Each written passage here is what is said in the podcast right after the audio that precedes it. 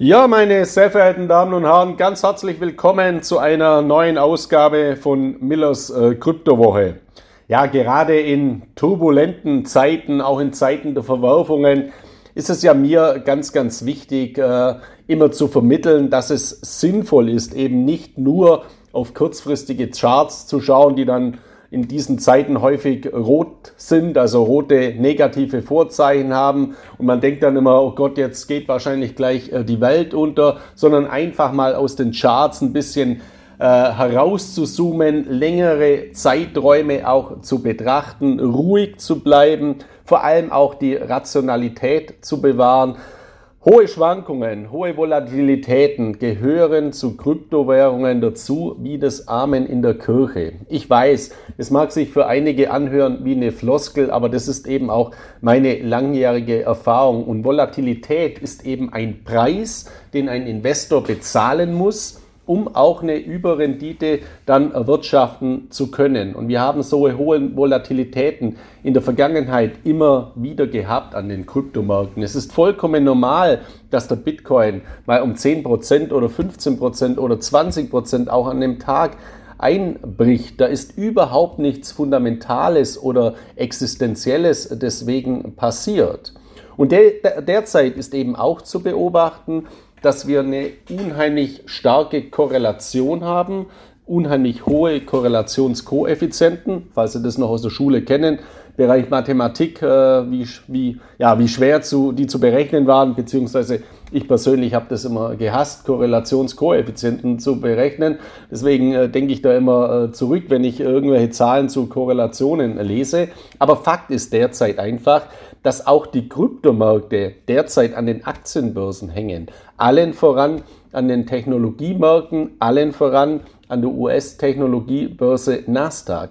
Das lässt sich sehr, sehr gut ablesen, eben an den Korrelationskoeffizienten. Also ein Korrelationskoeffizient, der bewegt sich zwischen minus 1 und plus 1. Plus 1 bedeutet einen faktischen Gleichlauf, minus 1 bedeutet eine konträre Entwicklung. Wenn das eine Asset steigt, dann fällt das andere Asset.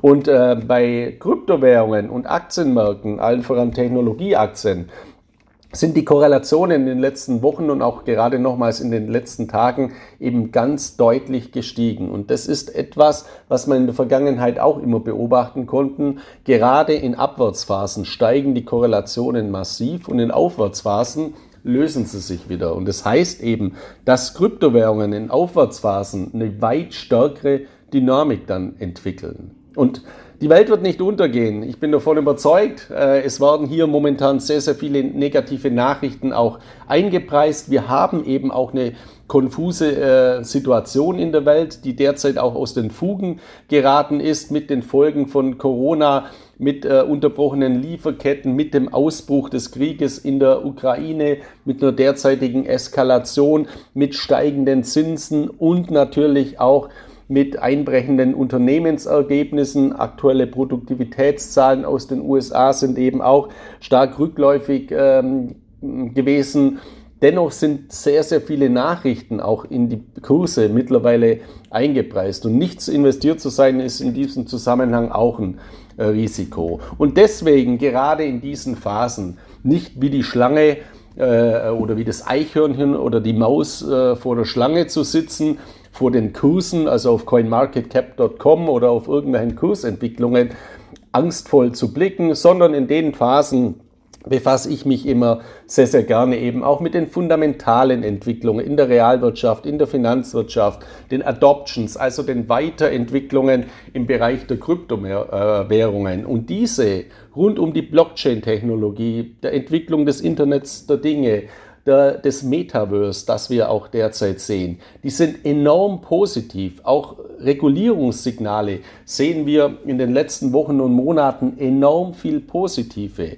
Die Umweltbedingungen, also die Umfeldbedingungen der Märkte, der Gesamtmärkte lassen es aber derzeit nicht zu, dass das sich auch in den Kursen niederschlägt. Es wird aber nach meiner festen Überzeugung hier gerade mit Bezug auf die Kryptowährungen massive Nachholeffekte geben. Wann die einsetzen, das kann ich natürlich auch nicht prognostizieren, weil ich natürlich keine Glaskugel habe und auch kein Hellseher bin. Ich weiß aber eben aus der Vergangenheit, dass diese Effekte dann sehr, sehr schnell zum Tragen kommen und der Bitcoin oder die Kryptomärkte sich auch innerhalb weniger Tage oder weniger Wochen dann mal ganz, ganz massiv erholen und ansteigen und anziehen werden. Deswegen bitte einfach in diesen Phasen nochmals mein Appell, bleiben Sie ruhig, bleiben Sie besonnen und bleiben Sie rational. Eine Entwicklung, die ich heute mir herausgepickt habe in diesem Zusammenhang, sind ähm, die fünf führenden Kryptoländer. Hier hat äh, Cointelegraph, also ein, ein Kryptomagazin, aktuell äh, eine sehr, sehr interessante Statistik veröffentlicht auf Basis von Daten vom äh, Coin Club. Und teilweise sind jetzt äh, hier Daten dabei, die mich persönlich äh, total überraschen. Ich kann jetzt natürlich auch nicht verifizieren, inwieweit diese Daten wirklich repräsentativ und belastbar sind. Aber interessant sind sie auf jeden Fall und äh, man äh, sollte sich eben unterschiedliche Studien anschauen, weil bei irgendwelchen Mittelwerten bekommt man dann zumindest mal ein Gefühl, wohin äh, das Ganze geht. Und wenn man sich jetzt mal diese aktuelle Studie von Cointelegraph anschaut zu den fünf führenden Kryptoländern in dieser Welt, dann ist es ja häufig immer so, mit Bezug auf Deutschland, wir sind irgendwie sehr, sehr pessimistisch und wir äh, reden auch immer vieles ganz, ganz schlecht. Also ich sehe das auch in vielen Internetforen mit Bezug auf Kryptowährungen. Da wird immer alles negativ äh, geschrieben und geredet. Also Deutschland verschläft die Digitalisierung, Deutschland verschläft die Tokenisierung. Die BaFin schläft sowieso immer und alles in Deutschland ist viel langsamer wie in den USA oder wie in Asien und deswegen geraten wir ins Hintertreffen. Ich will jetzt nicht äh, alles durch die rosarote Brille äh, sehen, aber diese pauschale Negativität, die wir eben in vielen ähm, Medien und auch in vielen Foren haben, diese emotionale Wahrnehmung ist einfach nicht angebracht, weil Deutschland geht in Bezug auf Kryptowährungen und die Blockchain-Technologie einen sehr, sehr guten Weg. Das muss man einfach auch mal sagen. Und deswegen freut es mich natürlich auch, wenn sich das eben auch in Statistiken niederschlägt. 2019 hat Deutschland als eines der ersten Länder eine eigene Blockchain-Strategie ins Leben gerufen für die Entwicklung von Blockchain-Anwendungen, Web3 und Metaverse-Anwendungen. Und auch über die Steuerpolitik fördert Deutschland eben langfristige Investitionen in Kryptowährungen, gerade auch durch die Haltefrist äh, von einem Jahr. Es gibt jetzt auch erste Tendenzen, dass beispielsweise die steuerliche Behandlung von Staking weiter verbessert wird und es wird langsam auch klar, dass auf EU-Ebene hm, dieses Damoklesschwert von einem Bitcoin-Verbot oder einem Wallet-Verbot, also von ungehosteten Wallets, also von Hardware-Wallets wie im Ledger, im Trezor und so weiter, äh, faktisch äh, vom Tisch ist auch wieder. Also hier wird auch immer viel zu viel Panik geschürt und das Ganze zu äh, negativ eben geredet. Und ich möchte auch nochmals daran erinnern, wer denn derzeit im Bundesfinanzministerium sitzt. Und das ist eben ein Christian Lindner von der FDP. Und die FDP, wenn man sich deren Agenda einmal anschaut im Bereich der Digitalisierung, ja, das ist eine der wenigen Parteien in Deutschland, die eben dieses, äh, diese wichtige Thematik ganz oben auf die Agenda gesetzt hat. Und ich bin davon überzeugt, dass Christian Lindner und die FDP alles andere tun werden äh, für Deutschland im Bereich der Digitalisierung, als hier grob fahrlässig irgendwelche negative Entwicklungen äh, durchzupauken. Also bitte auch jetzt nicht falsch verstehen, ich will hier keine FDP-Parteipolitik machen, aber es ist einfach eine rationale Feststellung von meiner Seite aus, dass hier eine ganz, ganz hervorragende Digitalpolitik betrieben wird und in diesem Kontext auch eine Steuerpolitik, weil eben die FDP auch das Bundesfinanzministerium in diesem Zusammenhang führt. Ja, und das sind übrigens all die Argumente auch aus dieser ähm, Statistik, die eben hier von Cointelegraph ähm, veröffentlicht worden ist, zu den führenden Kryptonationen im ersten Quartal 2022. Und überraschenderweise steht Deutschland hier auf dem ersten Platz. Also aufgrund dieser föderalen Rahmenbedingungen, dieser positiven, progressiven Rahmenbedingungen ist Deutschland im ersten Quartal 2022 an erster Stelle in Bezug auf die vorteilhaftesten Kryptoländer. An zweiter Stelle steht Singapur, als die Schweiz Asiens. Also ein ganz, ganz hervorragendes Land oder das solideste Land äh, im Prinzip in Asien, nachdem ja äh, eben Hongkong äh, mit großen Problemen auch mittlerweile behaftet ist seiner, seit seiner Zugehörigkeit zu China. An dritter Stelle stehen die Vereinigten Staaten von Amerika, die USA. An vierter Stelle Australien und an fünfter Stelle auch Nachbarland von uns, nämlich die Schweiz. Also die ersten oder die führenden fünf Kryptonationen auf Basis dieser Statistik, auf Basis dieser Fakten zur progressiven Weiterentwicklung der Blockchain-Technologie, des Steuerrechts, der Regulierung, all dieser wichtigen Themen. Deutschland vor Singapur, USA, Australien und der Schweiz. Das heißt, so schlecht wie immer alles geredet wird, kann es nicht sein und ist es auch mit Sicherheit eben nicht. Ja, und eine andere Statistik, die auch in dieser von, von Coin Telegraph äh, aktuell veröffentlicht wurde, äh, auf Basis einer Quelle von AAA. Ich muss jetzt auch äh, gestehen, ich habe mir AAA, also diese Datenquelle jetzt nicht im Detail äh, weiter angeschaut, muss ich mal noch machen, ist eine Auswertung äh, mit Bezug auf Deutschland, welche Altersgruppen halten Kryptowährungen und welche Einkommensgruppen halten Kryptowährungen.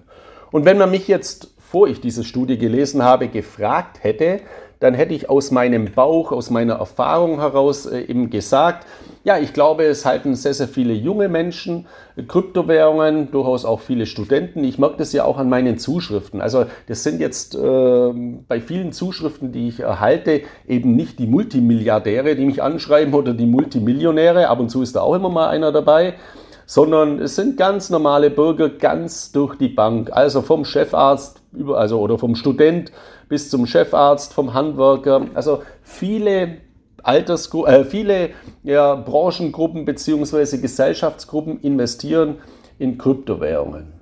Und äh, wenn man sich jetzt aber die Einkommensverteilung anschaut, dann hat mich das jetzt vollkommen überrascht, weil diese Studie auf Basis der Daten von AAA besagt eben, dass Menschen in Deutschland, Bürger in Deutschland, die mehr als 800.000 Jahreseinkommen haben, also 800.000 Euro Jahreseinkommen, das ist natürlich schon äh, ordentlich, halten, haben zu 67 Prozent in Kryptowährungen investiert. Und jemand, der jetzt 800.000 Jahreseinkommen hat, bei dem gehe ich jetzt mal von aus, dass der ein Millionär ist, weil wenn der zwei Jahre arbeitet oder zwei Jahre 800.000 Euro Jahreseinkommen hat, dann ist er schon Millionär. Gut, kann man sagen, Spitzensteuersatz annähernd 50 Prozent, hat er nur 400.000, muss er dann zumindest drei Jahre sparen und nichts ausgeben, dann ist er Millionär. Aber nochmals, wer 800.000 hat, dürfte Millionär sein und die sind zu 67 Prozent in Kryptowährungen investiert. Hat mich sehr, sehr überrascht, weil ich äh, eher davon ausgegangen bin, dass die großen Investoren, auch die Millionäre und Milliardäre, derzeit eher noch untergewichtet sind. Aber auf Basis dieser Statistik würde es eben bedeuten, dass die sehr wohl mittlerweile sich auch schon mit Kryptowährungen befassen. Und diese 67 Prozent ist ja ein absoluter Anteil. Das heißt ja nicht, dass er äh, jetzt einen Großteil seines Vermögens in Kryptowährungen hat, sondern wenn jetzt ein Millionär nur einen Satoshi hat oder 0,10 Bitcoin hat, also oder 1000 Dollar oder Euro in Kryptowährungen hält, dann fällt der auch schon in diese Statistik. Es hat aber anlagetechnisch natürlich überhaupt keine Auswirkungen mit Bezug auf sein Gesamtvermögen, im Gegensatz zu einem Studenten, der BAföG bezieht und auch 1000 Euro in den Bitcoin investiert hat. Dennoch sehr, sehr interessante Statistik. Ich kann es mal noch weiter nach unten aufschlüsseln. Also äh, Bürger, die zwischen 200.000 und 800.000 Euro äh, verdienen im Jahr, sind zu 44 Prozent in Kryptowährungen investiert. Auch sehr, sehr interessant. Dann Bürger zwischen 120.000 und 199.000 Euro zu 22 Prozent. Dann äh, Bürger zwischen 60.000 und 200.000 Euro zu 11 Prozent und diejenigen zwischen 20.000 und 60.000 zu 6 Prozent. Und jene, die unter 20.000 Euro verdienen, nur zu 3 Prozent. Das heißt, das ist fast schon linear. Das heißt, je höher das Jahreseinkommen, desto stärker sind Bürger in Deutschland auf Basis dieser Statistik von AAA in Kryptowährungen investiert. Finde ich sehr, sehr interessant. Ich muss mir, oder ich werde mir natürlich diese Entwicklungen weiter anschauen, ob das wirklich auch äh, eine belastbare Studie ist. Ich kann mir das schon vorstellen, dass wenn man sehr, sehr viel verdient, dann tut man sich ja auch mal leichter zu sagen, okay, dann kaufe ich mir halt mal einen halben Bitcoin. Macht ja, tut mir ja nicht besonders weh. Das, das auf der anderen Seite, wer jetzt äh, nur 20.000 Euro im Jahr verdient, der wird halt wahrscheinlich nicht äh, einfach mal so schnell einen halben Bitcoin kaufen. Deswegen plausibel, logisch ist es für mich schon, hochinteressant ist es auch, weil es eben zeigt, dass wir eine breite Verteilung haben und dass natürlich auch immer mehr sehr Vermögende äh, in die Kryptowährungen zu Diversifikationszwecken, zu Anlagezwecken, auch zu Zwecken des Werterhaltes äh, investieren. Auf der anderen Seite dann das Ownership by, of Cryptocurrencies by Age, also ähm, welche Altersgruppen halten Kryptowährungen, auch wenn man mich hier vorher gesagt hätte, gefragt hätte, würde ich natürlich sagen, ganz klar, je jünger die Menschen, je digital affiner die Menschen sind, desto höher der Anteil an Kryptowährungen.